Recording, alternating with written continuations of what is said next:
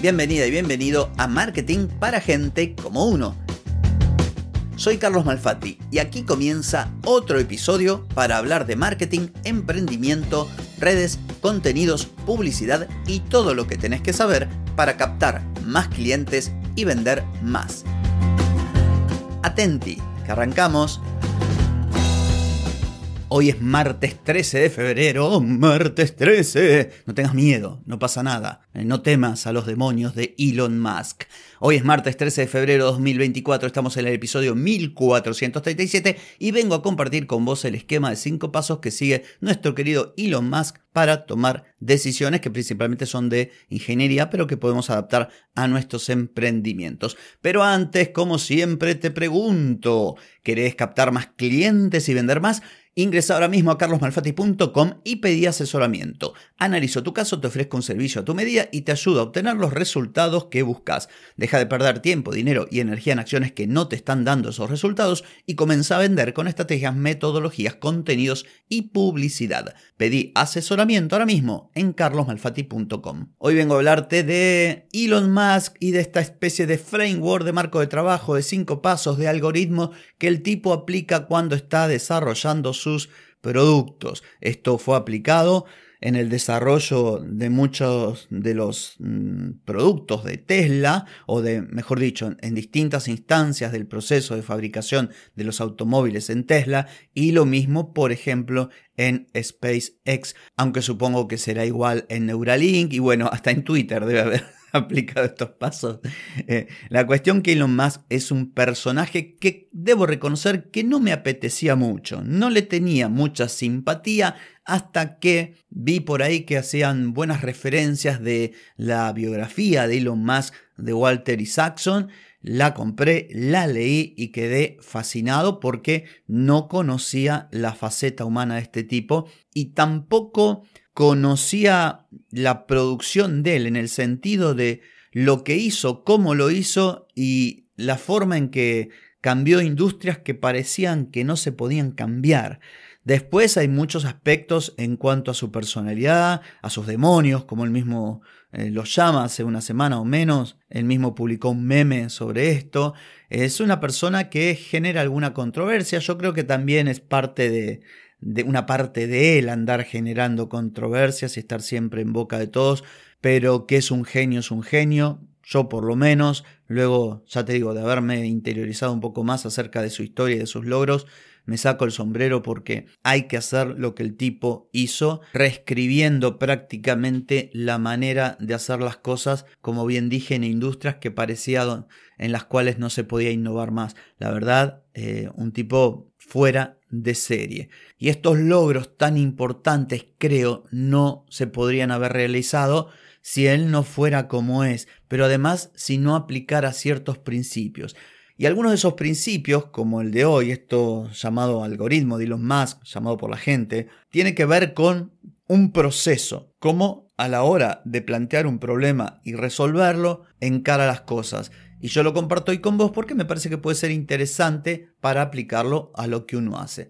Entonces, en primer lugar, dice que hay que hacer que los requisitos no sean estúpidos. La mayoría de los requisitos, según Elon Musk, tienden a hacerlo. No importa quién haya definido este requisito, pero él indica que son peligrosos, más aún cuando provienen de personas con cierta inteligencia. Y esto puede hacer que uno no lo cuestione. Y resulta, según Elon Musk, que todos nos equivocamos. Y llevado al plano concreto de la ingeniería, todos los diseños están mal. La cosa es saber cuán mal están. Entonces, el primer paso sería cuestionar todo. No dar por sentado que la sugerencia de alguien, el diseño de alguien, el plan de acción que propone alguien, las indicaciones han de ser perfectas por el solo hecho de que quizás esa persona tiene determinados pergaminos. Y esto lo podemos aplicar a nosotros mismos. ¿Cuántas veces nos enamoramos de una idea y decimos, ay, tengo que hacer esto, aquello y lo otro?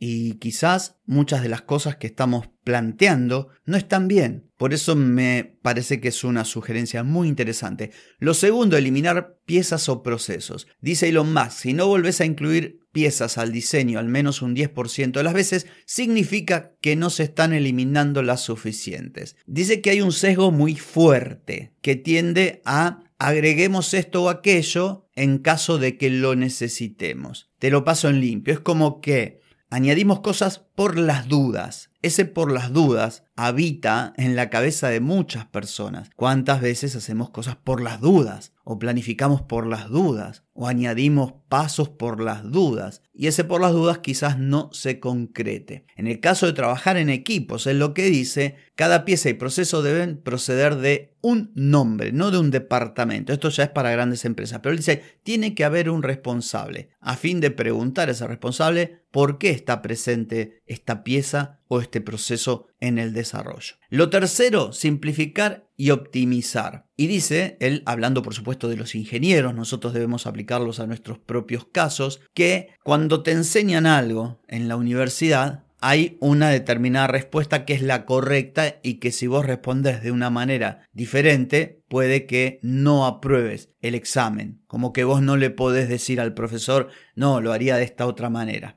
Sin embargo, en la realidad, la clave es optimizar. Hay muchas cosas que directamente no deberían existir. Y nosotros como emprendedores, o mejor dicho, parte de nuestro éxito o de la velocidad de nuestro avance hacia los objetivos, depende de esto, de optimizar, de tener procesos eficientes. Recordá cuando hablamos del libro de Gary Keller, de lo único, tratar de entender qué es aquella única cosa que realmente es importante y descartar todo lo demás. Y esto también me remite al libro de eh, Building Story Brand de Donald Miller, donde uno de los puntos fuertes era justamente que el mensaje debía ser muy conciso, muy concreto y muy fácil de entender. El paso número 4 es acelerar la duración del ciclo. Y dice Elon Musk, te estás moviendo muy lento, anda más rápido, pero no vayas rápido hasta que hayas trabajado primero los tres pasos anteriores.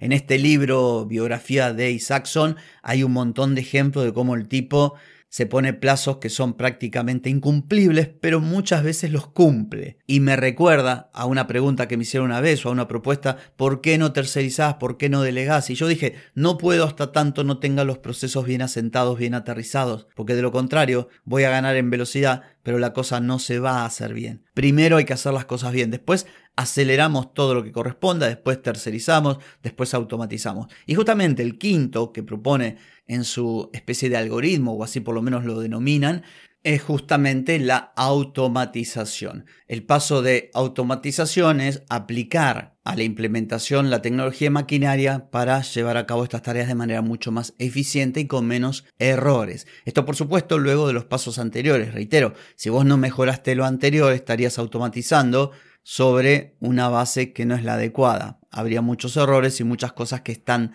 de más. Mi propuesta es que, bueno, pienses a ver si en aquello que vos haces, en tus procesos, en el diseño de tus productos, de tus servicios, puedes aplicar algunos de estos conceptos que nos ha transmitido Elon Musk en su libro y en distintas entrevistas que tienden a mejorar todos los procesos, quitando cosas que no van, optimizando y una vez que tenés todo, acelerar y automatizar. Me parece que es algo muy lógico y que por supuesto le ha dado buenísimos resultados. Espero que este episodio haya sido de utilidad para vos. No tengo más que decir por hoy, pero sí por mañana, porque mañana nos volvemos a encontrar. Te espero. Chau, chau.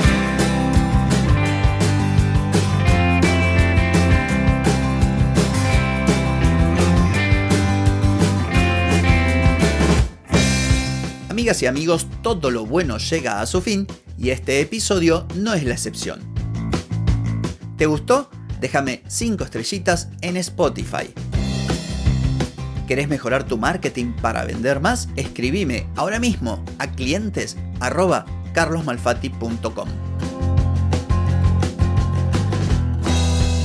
Hey, ponete en acción, que el tiempo, el tiempo no perdona.